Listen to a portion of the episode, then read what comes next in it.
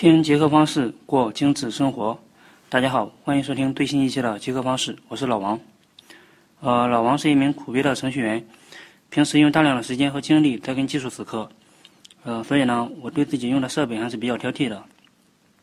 嗯，不算公司给配的，光老王自己就有两台笔记本，一台是零九年产的联想 G 四三零，呃，这是一台老爷机了，我也想逐渐将它淘汰掉，但一直用到现在。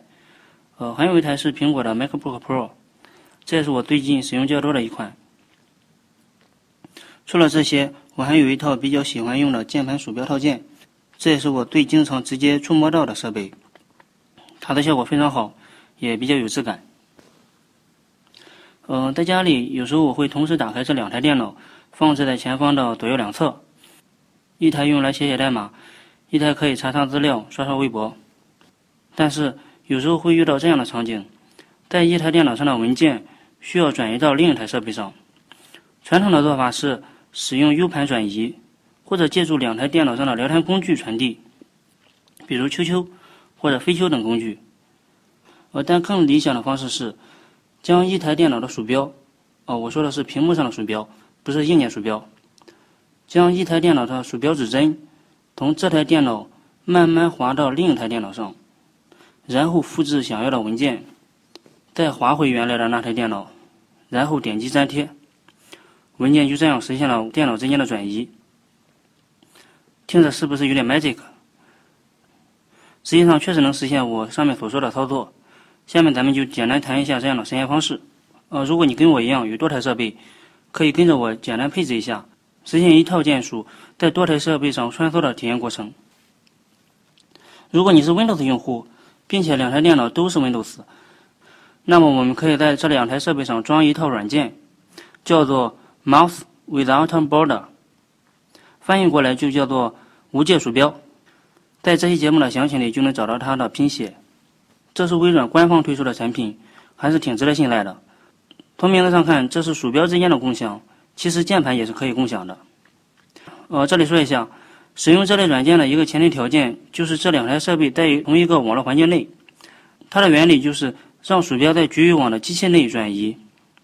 所以在安装这个软件之后，还需要简单配置一下，让这两个软件能够彼此认识，也就是说认清这两台机器之间的 IP 地址是多少。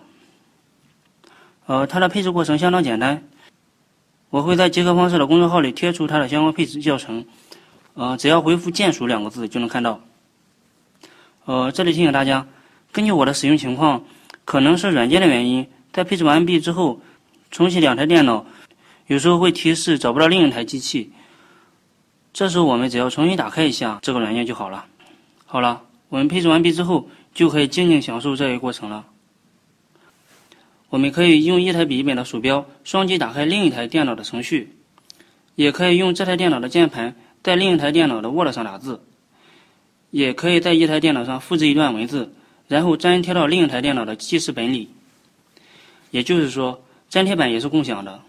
所以说，装上这个软件，我们完全可以将两台设备当成一台电脑来使用，是不是非常极客范儿？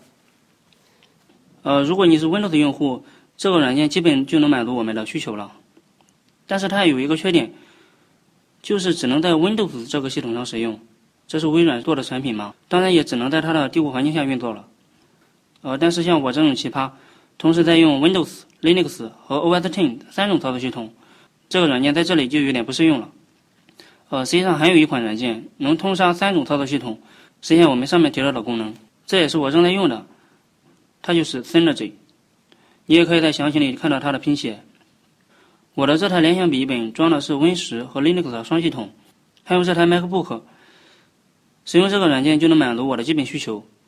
如果你也是跨区系统的朋友，推荐你使用一下。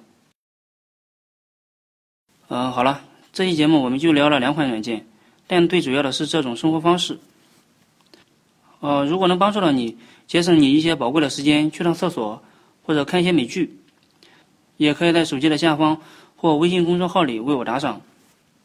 嗯，好了，这就是本期极客方式的所有内容。祝大家过上精致的生活。